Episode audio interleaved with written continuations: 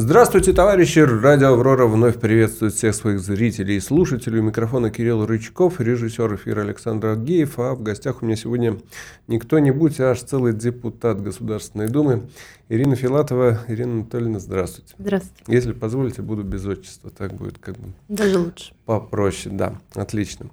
А, Ирин, вот о чем хотел спросить вас. Давно собирался с кем-нибудь из законодателей уже начать обсуждать э, пресловутые традиционные ценности, о которых э, так много и часто сейчас стали снова, я бы даже сказал, э, говорить. Вот с какого вопроса хотел бы, так сказать, эту всю необъятную тему начать поднимать.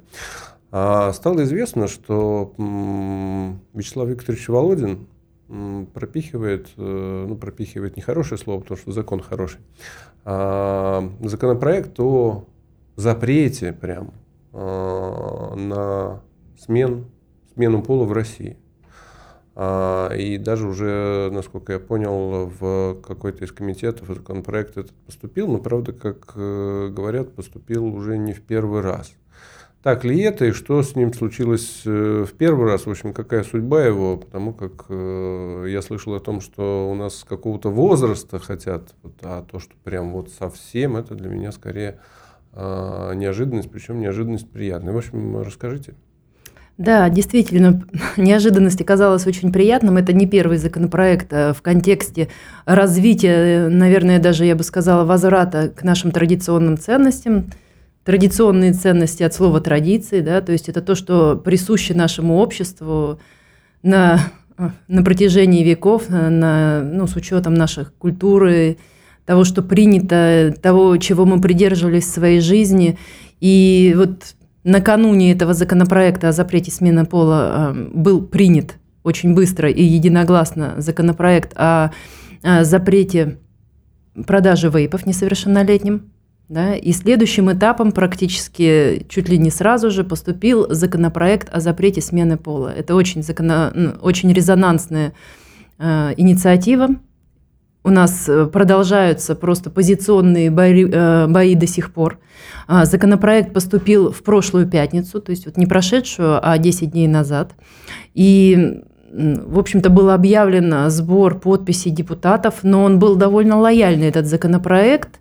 И на протяжении всех выходных, суббота, воскресенье, действительно шло очень серьезное сопротивление по этому поводу. И сопротивление с чьей стороны? Вот вы сейчас очень удивитесь, но в первую очередь это лоббисты данного вида услуг. Ваши любимые фармы? Ну, я не могу сказать точно, кто они есть, но а, сопротивление было очень серьезное, и это можно было в том числе отследить и по соцсетям, потому что мы, эм, когда вот этим занимались, мы отслеживали то, что происходит э, в телеграм-каналах, э, ну, скажем так, где подписаны представители нетрадиционной ориентации, и они там э, голосили, скажем так, очень громко, что вот, не переживайте, трансгендеры будут, все будет нормально, сейчас вот там кто-то что-то порешает, что-то обязательно случится. И Вячеслав Викторович на пленарном заседании а, обозначил, что, как ни странно, Министерство здравоохранения не обозначило свою позицию. В общем, я не, не знаю. Обозначил. Не обозначил. Я как раз слышал, что Мурашка чуть ли не грудью прикрывает Устно, и сопротивляется. Да. Устно, да, потому что он считает, что убивается целая отрасль. А потому... у нас это прям уже отрасль? У нас это целая пол? отрасль, да. Это действительно очень дорогостоящая процедура, это гигантские колоссальные доходы. И Министерство здравоохранения официально не выложило Но, ну, свою позицию по этому поводу. А Минздрав что, выгодополучателем здесь что ли является? Ну, видимо, вопрос Или денег для них стоит в приоритете, чем традиционные просто ценности. лоббирует чьи-то интересы. Со всей очевидностью получается даже. Ну, мы свечку, как говорится, не да, держали. Мы свечку да, не держали, да. Полагать, но просто разумеется. если ты министр здравоохранения и начинаешь э, препятствовать вроде бы а, благому делу, то сразу начинает возникать вопрос, а чего это вдруг? Вот это всем интересно. И эм, председатель парламента в том числе высказал предположение, что было бы неплохо пригласить представителей Министерства здравоохранения, чтобы они дали свои пояснения по поводу того, как понимать их вот э, такое странное поведение в этой ситуации, да, это во-первых. А во-вторых, каким образом мы подписали вообще членство в ВОЗ, подписали членство, э, ну, вот, э, соответствующие документы, которые противоречат нашим ценностям, потому что, ну, возможность изменять физиологический пол и признавать там какие-то другие существующие полы, да, это явно за гранью. А первый вариант этого законопроекта тоже от Володина исходил? А, первый, да, в том числе подписал э, председатель, он был инициатор, и председатели всех партий, руководители, да, и... Что загубило тогда проект? Он был довольно лояльный. То есть можно, ну, сейчас, были насколько варианты. я понимаю, он еще более жесткий стал. Да, сделали максимально возможный из всех, э, из всех возможных. То есть самый жесткий вариант, он практически предполагает два пункта запрет медицинского вмешательства, медицинского изменения пола любого, а, за исключением а, физиологических изменений, да, ну, то есть имеется в виду гермафродиты, маленький, малый процент, но тем не менее дети рождаются с присутствием... Для понимания, то есть речь не идет о том, что изменение пола становится незаконным, речь идет о том, что сама операция по изменению пола в России запрещена. Я думаю, то, есть, и то, и другое. говоря, человек, который желает э, совершить с собой подобное, может это сделать где-то еще, приехать сюда. Уголовная и... ответственность э, сейчас за это не предусмотрена, но вот в этом законопроект, законопроекте есть второй пункт. Из эм, закона об органах записи акта гражданского состояния исключено основание медицинских справок вот по этому поводу. А, То есть иными ЗАГС... словами, сделать операцию ты можешь, да. но юридически женщиной да. ты в нашей стране да. не станешь. Да. Да. А если уж тогда все-таки еще не самый жесткий вариант этого закона, потому что самый жесткий, в моем представлении, более-менее, даже более адекватный с моей точки зрения, это если мы людей, которые хотят а, сменить пол, ну, начнем все-таки отправлять на какую-то принудительную, ну, как минимум, не знаю, диспансеризацию. Но у нас до сих пор продолжаются споры э, в стране. Трансгендеризм – это является психической болезнью, психическим отклонением или не является? Если мужчина хочет стать женщиной, мне кажется, странно спорить о том, нормально это или нет. Это и есть. Вот. Да, То есть, ну, е- да. если мы придерживаемся традиционных ценностей, то у нас не должно в стране возникать споров на тему является ли это отклонением или не является. То есть, если он хочет, значит, это очевидно отклонение, и с этим надо что-то делать. Вот. И если мы с этим что-то не делаем, то получается, что мы с традиционными ценностями, как бы, что называется, не до конца а, это, вот вы сейчас говорите, как э, действительно представитель э, в здравом уме, скажем так, и э, не имеющих каких-то девиаций в таких подходах. Но эта культура, она насаждалась к нам, э, нам очень долго. Это же западная культура, да? То есть мы еще не дошли до того, чтобы у нас было 85 полов, как там а, в той же Европе, да? Мы не ходим э, на заседание парламента в знак протеста, я имею в виду мужчины, депутаты, как в Канаде вышли тут с месяц назад на каблуках. Да, то есть у них там э, это э, вышло уже за, грани, э, за, грань, за грани не то, что разумного. Это вообще не укладывается, вообще не укладывается никак. Но тем не менее, если вы зайдете в соцсети, да, опять те же, где сейчас люди воспринимают наши соцсети как единственное место, где они могут более-менее свободно выражаться, более-менее хотя бы как-то, да, вы очень сильно удивитесь. Вот мы действительно смотрели, э, что происходит э, после того, как был внесен и вообще разработан этот законопроект. Там тысячи, десятки тысяч людей приходят в состояние психологического э, кошмара какого-то. То есть у них вообще жизнь рушится. По крайней мере, в моем, закон... моем телеграм-канале, когда я выложила новость внесении этого законопроекта. Но у меня там несколько десятков человек э, определялись. То есть э, им выехать из страны или закончить жизнь самоубийством. То есть вот приблизительно Ой, а вы так. знаете, в этой части мы их блокируем, поделюсь, но они есть. А мы, мы перестали блокировать, мы подключили комментарии у нас на канале. Это вот опять же к вопросу но они очень агрессивные. о психологическом здоровье общества в целом. Тут вопрос не в здоровье каких-то отдельных групп. В целом общество в этом плане стало очень больным. Это Поэтому правда, да. тут, вот, так сказать, э, традиционные ценности еще насаждать и насаждать. Если говорить о вообще судьбе этого законопроекта, хочется понимать, как вообще законопроекты, вот, э, особенно исходящие от э, спикера парламента, губятся. То есть, ну, вот сейчас он, я так понимаю, поступил в комитет. Да. А, там происходит обсуждение, потом да, да. происходит какое-то Потом комитет его... докладывает э, на Совет Думы, Совет Государственной Думы со своим заключением. Комитет рекомендует к принятию, комитет э, рекомендует отклонению. Угу. Но если э, рекомендуют к отклонению, то он не выносится на первое слушание. Если рекомендуют к принятию, то поступает на первое слушание, и после голосования, если все положительно проходит, между первым и вторым есть э, время для внесения поправок. Ну, внутреннюю кухню вы знаете лучше, как бы вы оценили, что он попадет на первое слушание? Я думаю, попадет. Ну, соответственно, если попадет, то дальше уже зеленый свет.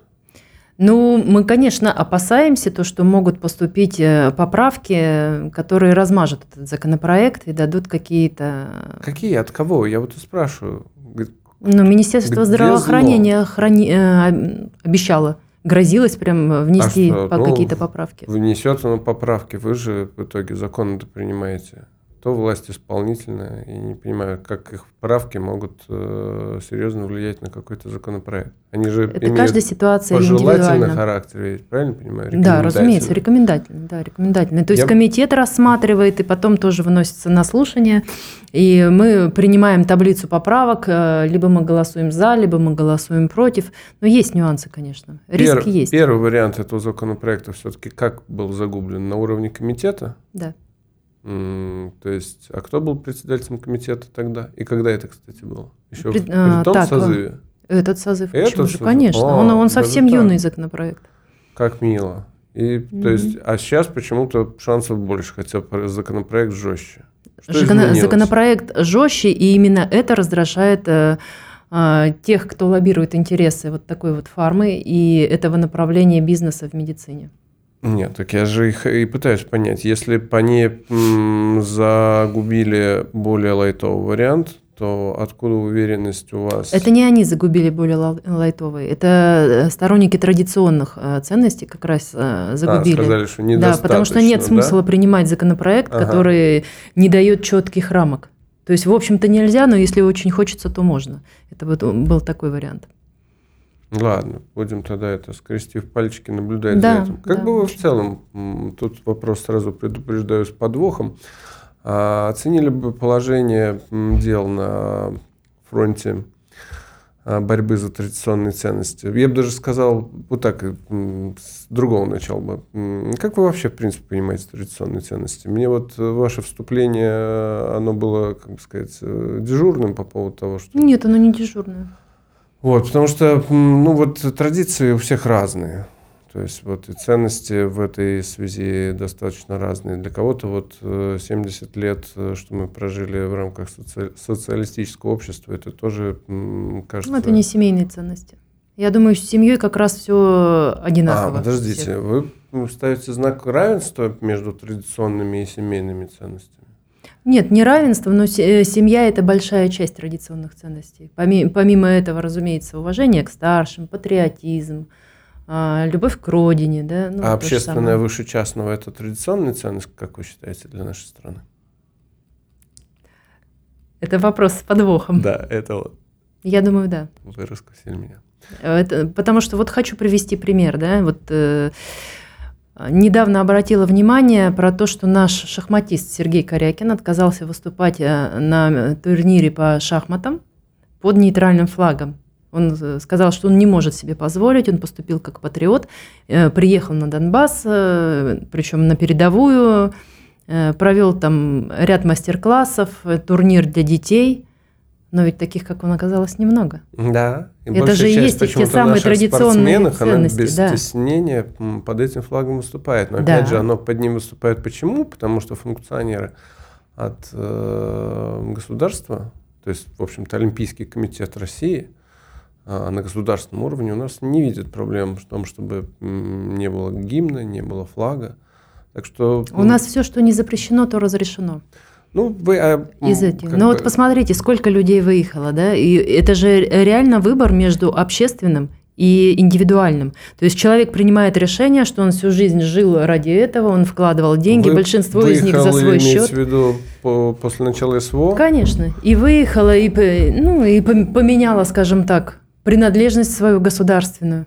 То есть э, частный интерес просто поставлен совершенно очевидно на первое место, и все. Я да, и все, моя жизнь, моя карьера, мой спорт. На протяжении последних 30 лет ему из всех утюгов декларируют именно эти ценности. Что Поэтому сейчас выше. и нас, э, насущный и вопрос. очень сложно упрекать этих людей, как бы, если им э, не дается какого-либо будущего. Ну, что раз... значит упрекать? Упрекать в том, что они приняли решение уехать. Это вопрос принадлежности к стране, собственной самоидентификации, наверное. Если вернуться... У меня тоже есть знакомые, которые выехали. У всех они есть. У всех они есть, да. И, я вот для себя не приемлю. То есть, когда тебе было комфортно, когда было все нормально, ты сидел и сливки снимал. Да? Кто-то там деньги сливки? заработал. Да, конечно. Ну, про большую часть э, жителей нашей страны сложно сказать, что они в этой стране... Из тех, кто уехали, выехали снимают. не бедные. Да, Согласен. Выехал средний класс и выше. Да. А как только появились проблемы, как только пошли ограничения, все заголосили про свободы. Про то, что они не поддерживают, про то, что им нужны итальянские тряпки, французские рестораны, и то, что они вообще, в принципе, хотят, э, чтобы их не трогали. Вот и все. Ну, наверное, и это тоже относится к категории традиционных ценностей, хотя это более философский вопрос. Но я хотел бы все-таки вернуться к э, вашему согласию с постулатом о том, что общественное выше частного является нашей э, особенной, я бы даже сказал, традиционной ценностью. Вот э, почему мы в части обсуждения этих вопросов не поднимаем эти знамена, не говорим о том, что вообще корень проблем-то отсюда идет. То есть вот опять же вот проблема с отъехавшими, которую мы обсуждали, обсудили сейчас, она же в общем отсюда-то и произрастает. Да? То есть если мы не проповедуем, что есть какое-то вот это общее мы, Конечно. которое важнее этого частного я, то и спрашивать э, с человека, которого воспитывали в режиме я, ну очень трудно. Мы вот с вами до эфира обсуждали вопрос э, цензуры, где общество, оно как ребенок. Вы вот его воспитываете, воспитываете в режиме, что э, кто первый, тот и прав. В режиме этой постоянной конкуренции человека с человеком. Вот, в режиме абсолютного индивидуализма и возведения в культ этих прав человека. А потом, когда у этого «мы» происходит какая-то проблема – начинаем призывать его к тому, что он это мы должен разделять, а он его не научили. И мы удивляемся. Так может быть, вот э, начать стоит с этого, а не с э, проблемы перемены пола. Это тоже важно, я понимаю, что капля за каплей. Просто проблема смены пола – это сегодня. Это сейчас колоссальное сегодня, количество нет. людей сегодня в это как раз у нас вот спецоперация идет, и я думаю, что в и рамках происходящего тоже. проблема смены пола, она важна, э, но минимально. Вот. Я просто говорю о том, это что... Это разлагающий фактор. Хорошо. Дестабилизирующий, разлагающий фактор. Я вот э, сегодня буквально в новостях видела, э, не помню, какая страна европейская, там 20% детей до 16 лет ассоциируют себя так или иначе с меньшинствами. 20%, 20% каждый пятый ребенок. Серьезно. Ну, мы по тому пути же идем. Что значит, э, ну как, вот, как это может быть? Вернусь к мысли о воспитании детей и воспитании общества. Я, собственно говоря, вас к какой мысли ты подводил? Пока у нас не появится сколько-нибудь даже официальное Министерства цензуры. Вот, пока мы, наконец, не признаем, что до тех пор, пока мы предоставляем зрителям и слушателям самостоятельно выбирать, что смотреть, а что не смотреть, ну, мы будем получать вот э, это нездоровое общество, которое м, пишет фигню в комментариях, вот, и делает, в общем, э, что хочет, и уезжает из страны. Да. Вот. Абсолютно так, согласна. Проблема тогда получается не в том, чтобы принять закон, запрещающий эм, смену пола, а скорее проблема в том, чтобы принять закон о буквально пропаганде, о буквально цензуре. То есть до тех Запро... пор, пока есть, законом... условно говоря, телеканал ТНТ, на котором, ну, слава богу, сейчас уже не показывают, но «Дом-2» сколько лет шел. Да, много. Всех просто, Ужас. уже притча во языцах была, но как бы сильно-то ничего не изменилось. Ну, нет «Дом-2», есть там «Давай поженимся» или еще какая-нибудь ерунда. И все это вот, ну, по любому каналу. То есть без разницы какой ТНТ это просто как бы такой более яркий пример чего-то пошлого, но Первый канал далеко-то от него не ушел. Это еще одна большая часть. Это гигантский блок работы. Приведение нашего культурного поля, культурного фона в те рамки, традиционные именно, которые не будут оказывать негативного воздействия на наше общество. Потому что то, что сейчас происходит, я, допустим, очень давно не смотрю э, российские фильмы. Вообще не смотрю. Все эти детективы, все эти love stories, любовные истории там и много чего еще. Да? То есть, либо пропаганда насилия, либо э, взяточничество, либо извращения те же самые, все что угодно, все что угодно. Я хожу в картинные галереи, там нет никакого информационного шума, и белого фона, э, фона тоже нет, белого шума. А, а с цензурой я соглашусь. Ну, я думаю, что у нас сейчас та ситуация, когда мы в свободу слова уже доигрались, честно говоря. Я мы просто сказал, доиграли. Проиграли. И проиграли по многим положениям. И я считаю, что как бы в меня сейчас не кидали помидорами, тухлыми яйцами, э, СВО, она дала нам возможность протрезветь, скажем так. Да, и, только... и возвращает нам зрение. Просто кто-то очень сильно сопротивляется. Но по большому счету, даже те, кто не принимает, да, и негативно относятся, они прекрасно видят последствия того, что мы делали последние 30 лет. Все эти, э, вся эта гонка за Западом, за их ценностями, за их э, укладом жизненным, культурным укладом, правовым в том числе. Мы сейчас имеем то, что имеем. Мы отказались от собственного пути за, за эти годы. Мы просто отказались от собственного пути и потеряли его. Проблема в том, что просто исправить эту ситуацию каким-то законом уже не получится. Да. И один из э, весьма болезненных нюансов э, этой ситуации заключается в том, что э, те же самые люди, которые, условно говоря, управляли этой страной на протяжении последних 30 лет, э, то есть ждать от них этого закона, я тут э, как обыватель э, в некотором смысле немного всех вас одним миром помажу, но мы вот э, сейчас у нас э, появилась куча э, самых, э, новых статей по поводу там, дискриминации армии, фейков и так далее. Хотя многие из них, э, за которые людей уже даже начали привлекать, э, и фейками-то не являются, и дискредитацией не пахнут. Вот одно то, что только Пригожин э, себе позволяет – а попадает, подпадает, судя по этой логике, и под фейки, и под э, дискредитацию армии. Но я просто к чему? Я к тому, что э, цензура, которая будет исходить от людей, которые на протяжении 30 лет, 30 лет насаждали один культ, она не факт, что обществом будет воспринято правильно. Поэтому для того, чтобы общество правильно восприняло, что ему вдруг начали вводить некую цензуру и пропаганду, она должно в первую очередь увидеть некие перемены в, ну хотя бы даже в персоналиях в власти. Этих изменений не происходит. Сейчас не время. Они не на время... переправе не меняют. Да у нас Я думаю, что какие-то изменения мы можем вправе ожидать да, после завершения специальной военной а операции. А если она не скоро еще закончится? Как прийти к некой унификации традиционных ценностей, дабы 10 человек, находящиеся в одной комнате, говорили о том, что да, вот это наше все общее.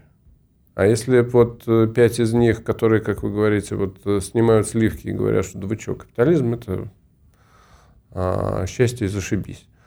Вот. А другие пять говорят, что да нет, ну что, общественное выше частного. Как прийти к этой унификации, дабы цензура, о которой мы с вами говорим, с необходимостью которой соглашаемся, чтобы она была комфортна всем?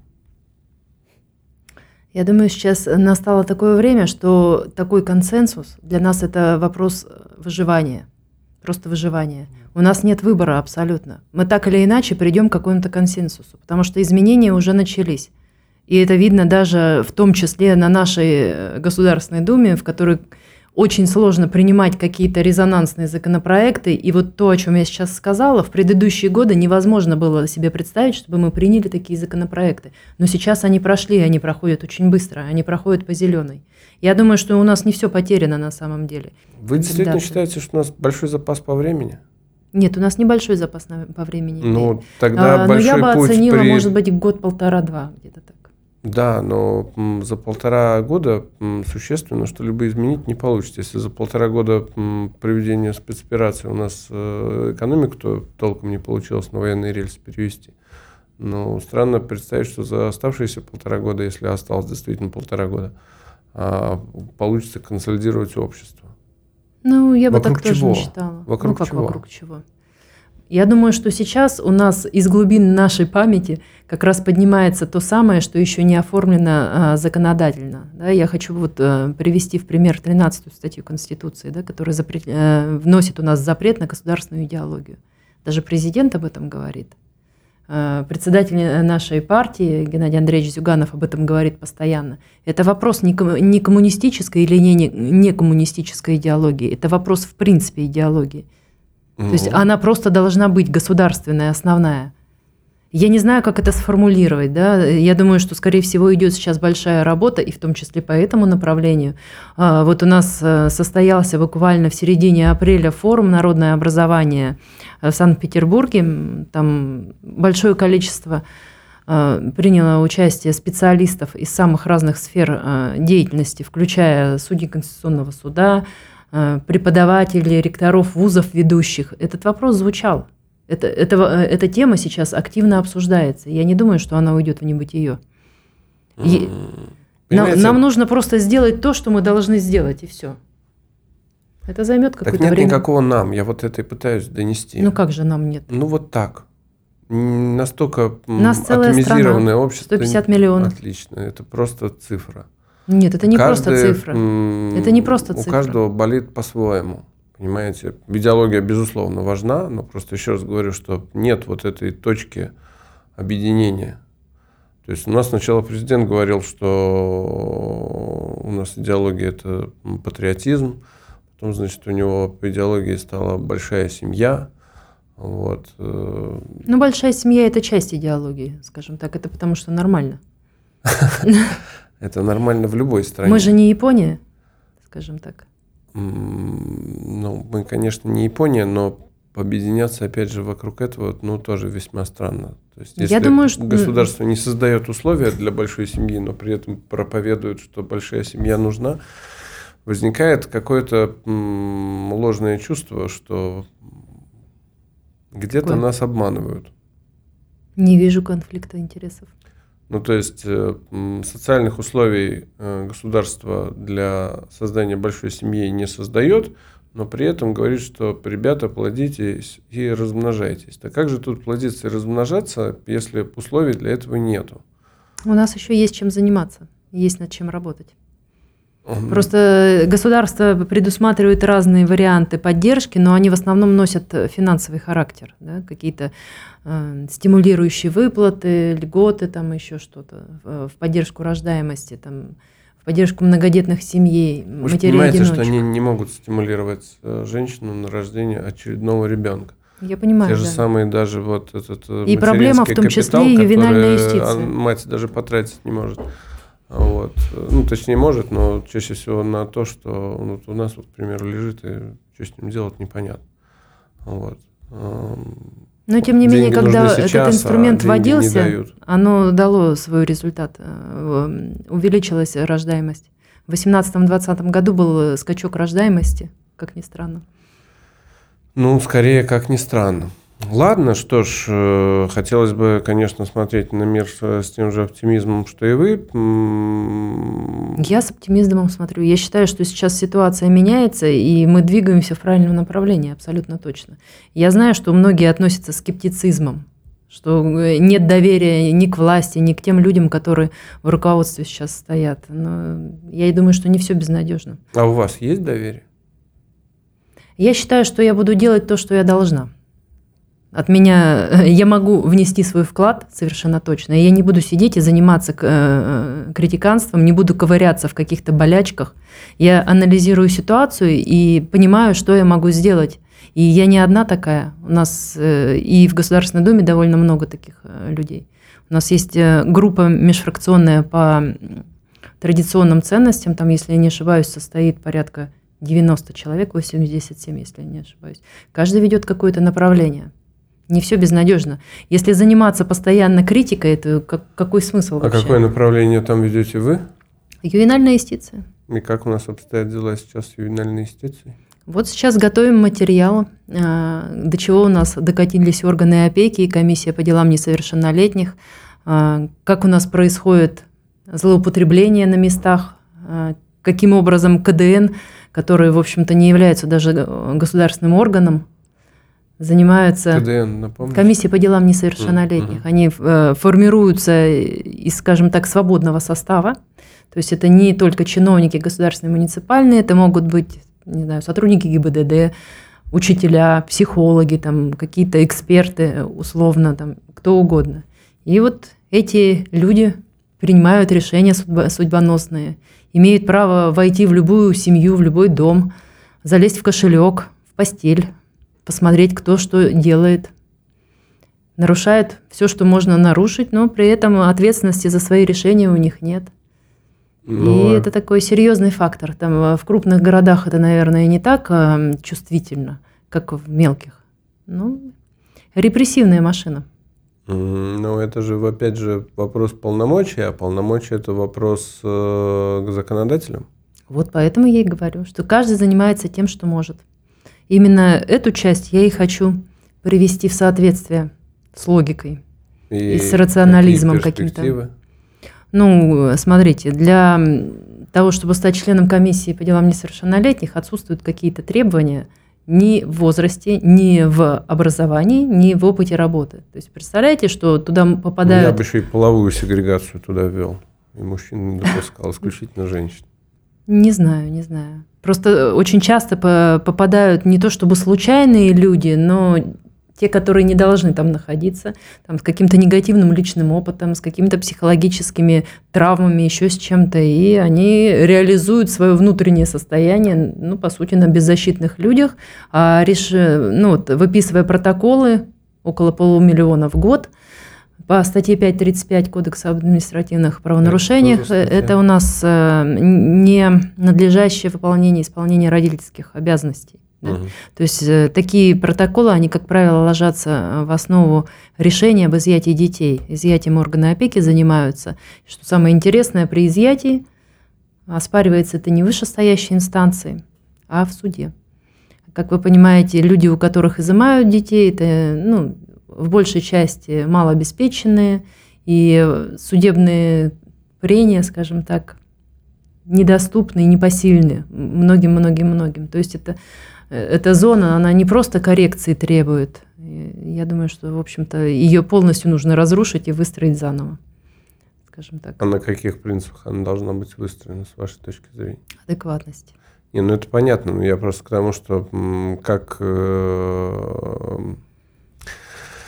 как все исправить, не навредив? То есть понятно, что, я так понимаю, сейчас, мягко говоря, перегибы на местах э, сплошь и рядом случаются, но, тем не менее, э, система все-таки призвана бороться с э, ситуациями, с которыми бороться нужно. А вот я потому и спрашиваю, как должна быть выстроена система. Ну вот есть вот, допустим, ситуация, не знаю, хочется, не хочется какую-то неприятную приводить, но абстрактная ситуация, в которой ребенка, условно говоря, не кормят. Или там кормят плохо, одевают плохо.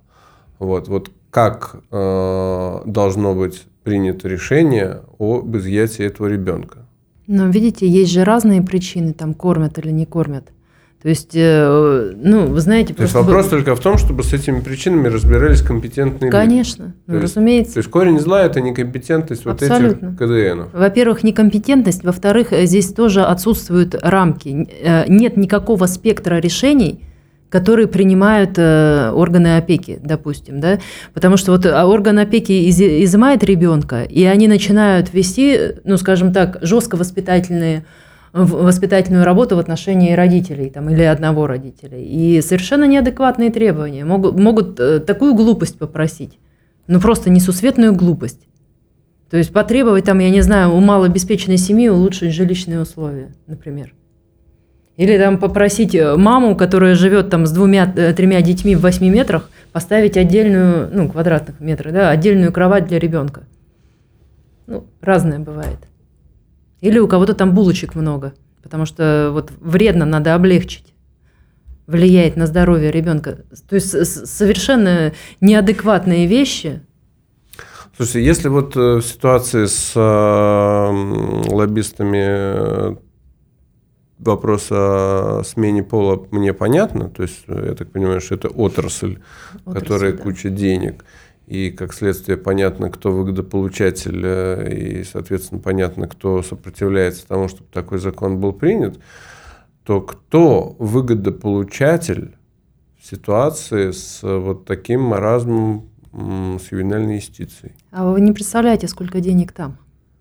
Mm. У них гигантские бюджеты. У них это у кого? КДН и органы опеки. У них, э, у них просто огромные бюджеты, огромные. И не забывайте, что у нас, э, в общем-то, в бизнес превратился этот процесс, ну, чисто технический сам процесс изъятия ребенка, когда его помещают в дом ребенка, да, то есть правительство, руководство, власти да, регионального уровня, как правило, выплачивают за содержание каждого ребенка довольно большие э, цифры. Если я не ошибаюсь, в Москве это 70 тысяч в месяц. Это гигантский бизнес. Угу. То есть э, вот у меня пример был, да? Условно говоря, директор такого детского дома заинтересован в том, да. чтобы у него было как можно больше Именно детей. Так. Именно Какой так. кошмар. Вот смотрите, например, у мамы одиночки изымают двоих детей разного возраста, да? И их почему-то помещают в разные дома ребенка. Причем они по возможности находятся далеко, да? желательно на противоположных концах, она должна работать, естественно, потому что у нее наверняка, э, ну, сто процентов есть какие-то требования, что она там обязательно должна исправить и как она должна поклониться, да, на, на чем она должна отчитаться. То есть ездить туда и сюда она э, возможности не имеет. Почему они порзнь, это тоже никак не регулируется, но это распространенная практика. То есть э, если она хочет поехать там, например, к маленькому, она звонит, ну, кому-то там звонит, я не знаю, в администрацию дома ребенка, ей говорят, а вот мы в эти дни не можем, потому что у нас там там что-то, да? У нас там карантин или еще что-то там, у нас там мероприятие. Раз пропустила, два пропустила, три пропустила, и потом ей уже выносится рекомендация, да? Ну, как не, не рекомендация, а наоборот, да? что она к ребенку не ездит, внимания не уделяет. То есть она сюда не ездит, она сюда не ездит, они в разных местах. И потом по какой ну, именно по этой причине формируется дело, ребенок передается э, в семью. Опека. Там тоже идут препятствия, чтобы мать встречалась. Потом происходит судебное заседание, и на суде уже официально передается орган, э, орган, органами опеки полномочия. Все. А вы говорите, где деньги? Mm-hmm. Это очень большой бизнес. А есть, а, а есть еще история, когда э, органы опеки э, заставляют э, проходить курсы против алкоголизма не пьющих и даже кодироваться не пьющих. На это тоже есть бюджеты. Все отчитались, галочку поставили. Ну, хорошо, если здесь вы все-таки озвучили, что сопротивляется Министерство образования, будем там мы их считать лоббистами или не будем, то здесь э, э сопротивляется кто? Министерство просвещения. Министерство это их просвещения? подвед подведомственная организация. Прям вот э, налагает... Э, а что она может наложить вообще? Как, да ничего как не налагает. Эта система полностью создана под ними. Ими контролируется. И mm-hmm. бюджет идет через них. Ну, ради бога, но закон это принимаете вы? То есть профильные комитеты. Отлично. Через, если профильные и, то есть комит... в профильных комитетах просто сидят их люди, которые губят э, все законы, так получается? Но видите, это же подается как в интересах детей все самое интересное. Это же все в интересах детей, как вы еще не поняли. А, нет, я это, к сожалению, давно понял. Дети же должны быть счастливы, что мама приехать не может годами. А потом раз и другая семья. Это же все в интересах детей. И при этом вы продолжаете смотреть на все с оптимизмом? Нет. Ну, я, как, э, я, я не предлагаю. 10 минут назад сказали, я как раз я занимаюсь этой темой. На все с оптимизмом. Да, разумеется. Мы, нам предстоит большой путь, но мы его обязательно пройдем. Да. И я свой вклад вношу в это. Это очень большая работа. Не нужно думать, что один человек может выйти с мечом и все порубить в капусту. Так не бывает. Ну, так бывает иногда. Здесь слишком много интересантов, слишком много людей задействовано. Особенно если у человека есть друзья. Да. И это тоже. Друзья у вас есть, Ирина Анатольевна. С нами был коммунист, оптимист, борец за традиционные ценности и по совместительству депутат Государственной Думы Ирина Филатова. Ирина Анатольевна, спасибо, что нашли время. Не сдаемся, держимся вместе. Классовая борьба и борьба за традиционные ценности продолжается. Спасибо.